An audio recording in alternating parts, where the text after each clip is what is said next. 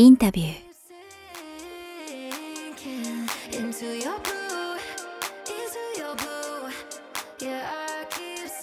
こんにちは、早川洋平です。インタビュー。この番組は YouTube と Podcast 各プラットフォームよりお届けしています。えー番組登録の方よろしくお願いします。ということで、えー今回もキミさんよろしくお願いします。はい、よろしくお願いします。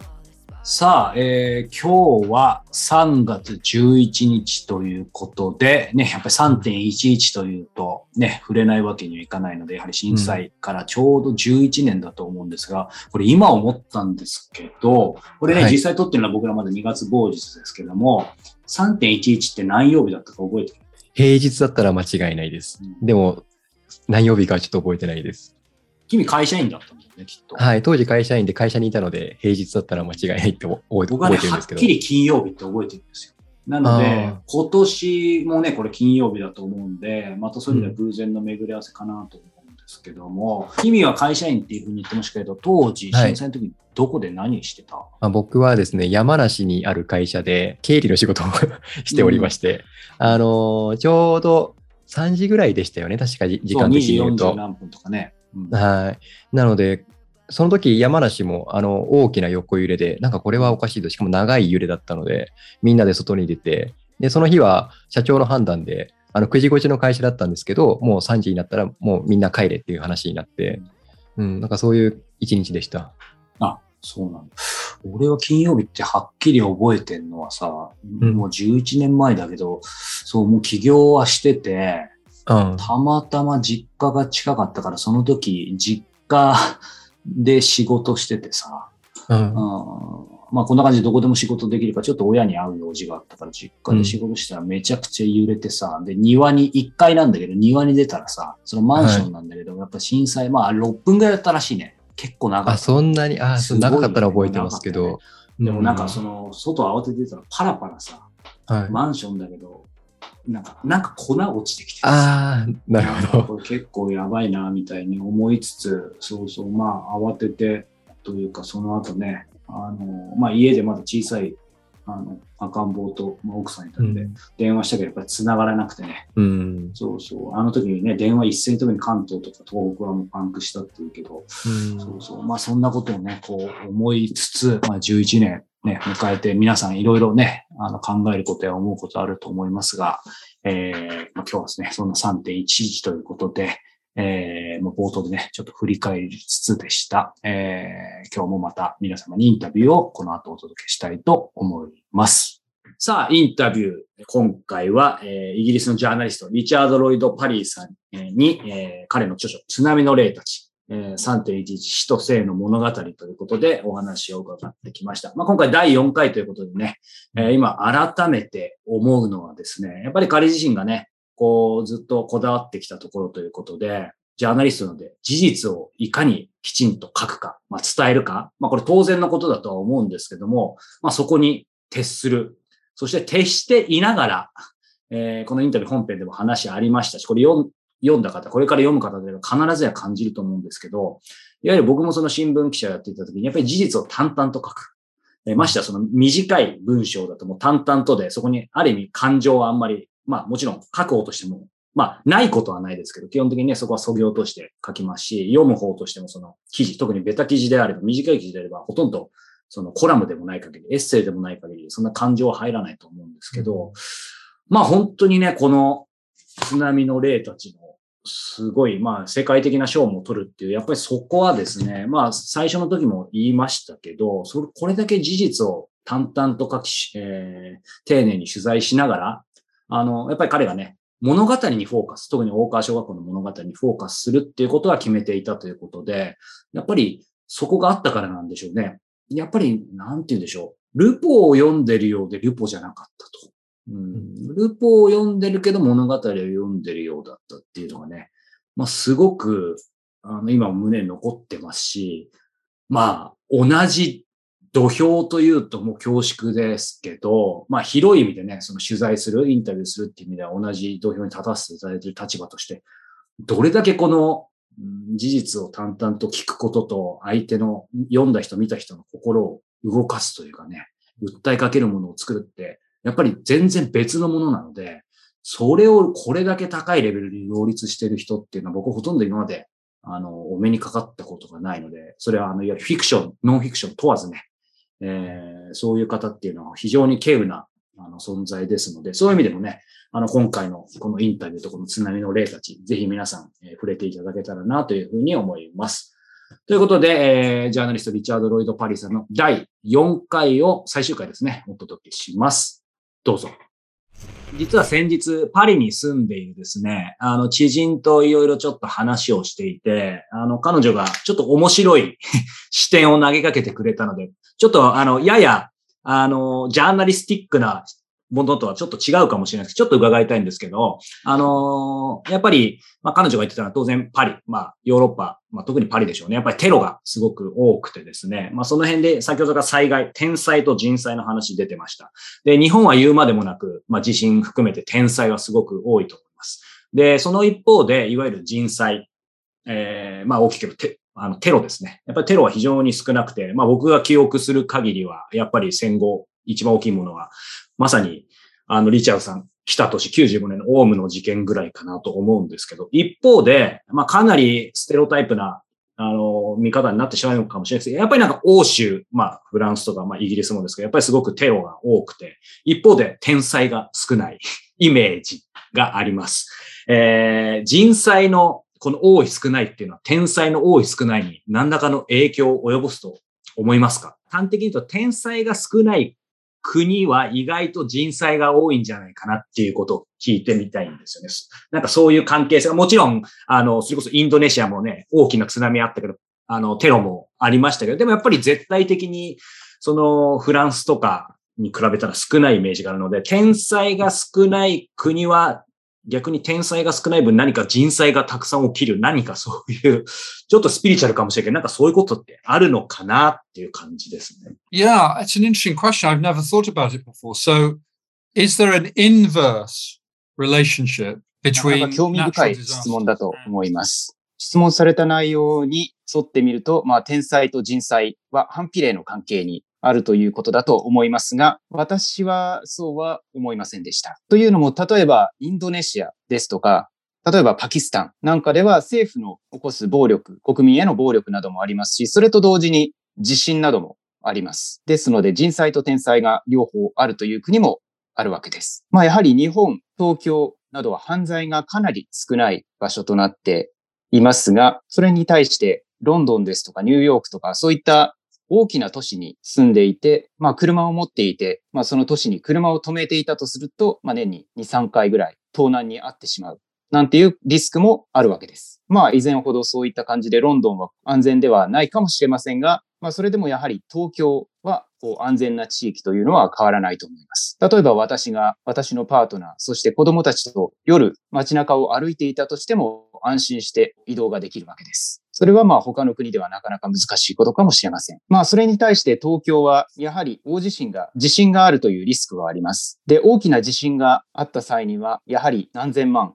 何万という方が亡くなる、被災してしまうというリスクがありますが、そういった犯罪が少ないという、まあ、安全であるのと、こういった震災があるというリスクとのバランスはあるのかなとは思っています。で、テロリズムというのはですね、政治的なものでして、まあ、普通の一般的に起こるようなこう事件とは異なっています。で、日本でもまあ以前ありましたが、例えばまあ浅間山荘事件などからは長年が経っていると思いますが、それが起こったのはまあ違う時代、今とは全く違う時代だからという背景もあるかもしれません。まあ国際的にもやはり近隣の国である中国も強くなってきましたし、いろいろな要因は出てきます。大きく言えることはですね、日本はテロリズムにはまあ慣れていない国ではあるとは言えると思います。それというのは国民だけでなく警察自体も慣れてはいない。で、もし日本でテロリズムがあれば大きなダメージとはなってしまうと思います。というのはまあ日本が今までにそういったことを経験したこともないですし、中東でいろいろなことが起こっているけど、ヨーロッパではその中東と大きな関わり合いを持っていますが、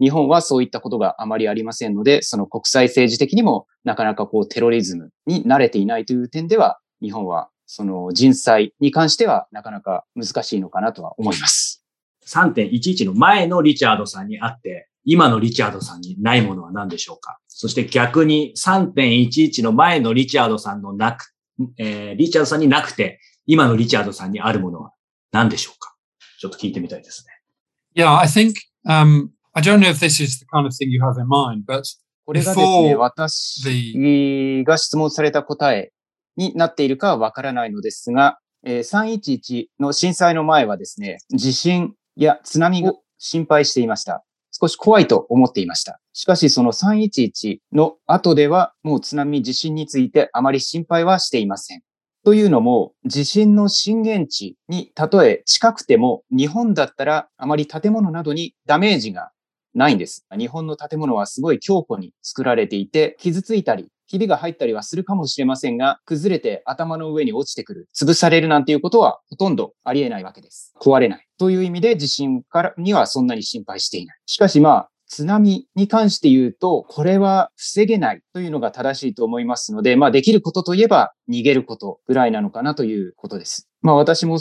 今までにホリデー休暇にいろいろ行ってきましたが、例えばインドネシアのバリなどに行ったら、そこの海沿いのホテルの一室などに泊まっていたら、ここは津波が来たらやられてしまうだろうなとは思います。で、日本に私は2011年には15年ぐらい住んでることになります。で、それまでに私になかったことと言いますが、私が知らなかったことというのは、日本の精神性、スピリチュアリティについてあまり知らなかったということを気づきました。例えばそれというのは、まあ先祖への日本人のこう大切にしている思いとかそういったことを知りませんでした。各家庭にあるような仏壇ですとかそういったものがどれだけ大切なのか、どれだけこう先祖を大切にしているかということを、まあ311の後に知ったことです。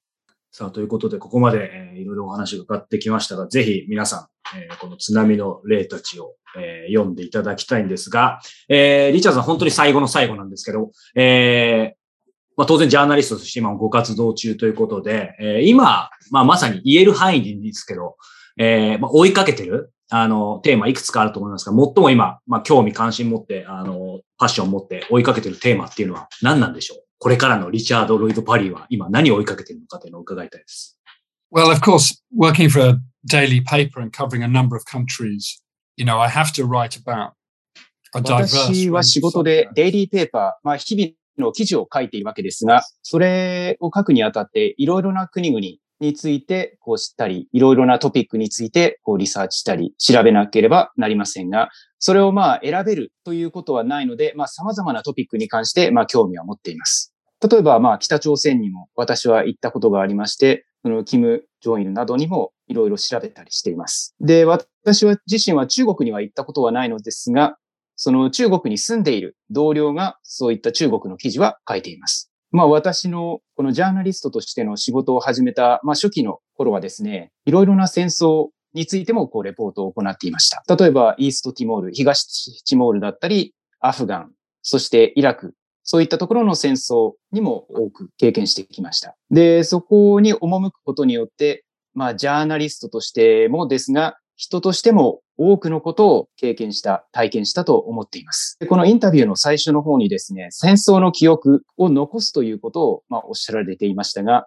まあそういったことも含めて私が行っていることなのですが、まあ市民にとってやはりこの戦争というものは怖いもの、恐ろしいものであるという、まあ、イメージもありますし、そういった風に感じられていると思います。でも実際にその本当にその戦争、本当の意味での戦争、その現地でどう感じるかとか、そういったことがわかる人というのは、ほぼいないと私は思っています。本当に、その戦争の本当の恐ろしさという意味をこう心から分かっている人ということですね。なので、まあそういった意味も込めて、それを伝えるというのは大切なことだとは思っています。あと最近で言えば、まあウクライナで、こう中サイズの戦争というのが起こる可能性があるというのも懸念はされています。そういったトピックを私は今、興味があると言いますか、追いかけています。ありがとうございます。本当に、えー、リチャーさん、長時間にわたって、えーお話伺わせていただきありがとうございました。皆さんぜひ、またこの津波の例たちも読んでいただけたらと思います。Uh, Mr. Richard, uh, thank you for taking the time. Uh, it's been a great pleasure talking with you.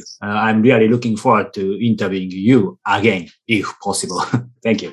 Thank you very much. It's a pleasure talking to you. Thank you for all your interesting questions and for the, the beautiful interpretation, which made me sound more articulate in Japanese than I was in English. Thank you. ありがとうございました。thanks so much, Hakao san. さあ、エンディングです。えーキミさん、えーインフォメーションの方をお願いします。はい、えーインタビューでは皆様からの早川さんへのご質問や番組への感想、取り上げてほしいテーマなどを募集しております。エピソード概要欄の URL からお寄せください。また、いただいたご質問等は月末の YouTube ライブでお答えする予定です。今月のライブは3月30日19時からです。たくさんのご質問を募集しております。そして、人と1対1で会う前、会った時、会った後に何をするか、著名人から市井の人に至るまで18年間で2000人以上にインタビューし、発信を続けるプロインタビュアー早川洋平が、その全てを余すことなくお伝えしている会う力養成講座。コロナ禍で経済が厳しく、もっとリーズナブルに学びたい。日々忙しいため、動画を見る時間が取れないから、音声で学びたい。そんなご要望にお答えして、会う力養成講座の音声コースをリリースしました。映像コースでお伝えしている講座内容を、音声でいつでもどこでも受講していただけます。詳細や受講の申し込みは概要欄に記載してある会う力養成講座のホームページをご覧ください。また、早川さんと参加者お気に入りの本をシェアし合う QR カフェも3月16日19時から Zoom で開催します。こちらも概要欄の URL をチェックしてみてください。ということで、お知らせでした。今回も一仕事を終えた中井さんですが、大体あれですか、一プロ浴びるのは、大体夜何時ぐらいなんですか？お風呂はこうご飯前に あのはい入るとか、ご飯後どういう系ですか？いろんな人いますよね。そうですね。僕はご飯が早いので、ご飯の後に入ります。あ、そうなの。大体ご飯は大体何時？そう、もう早ければ5時台に食べている時もあります。すごいですあのね。夜寝るの早いので、夜何時に寝るんですか？それも早ければ9時ぐらいに。あ、一緒ですね。健康時ですね。そして朝は、はい朝5時ぐらい。あ、かなり一緒。まあ、早く寝るとやっぱ起きるよね。あ、そうですね。それは、うん目が覚めます。目が覚めどうですか？最近やっぱり寒いから、早く寝たはずなのに、ちょっと起きる時間みたいなのないですか ?5 時には僕起きれないんですけど、最近は。あと、そうです。あの、4時半とかに目が覚めて、で、寒いから暖房をつけて、もう一眠りしたら気がついたら6あいいですね時前とか、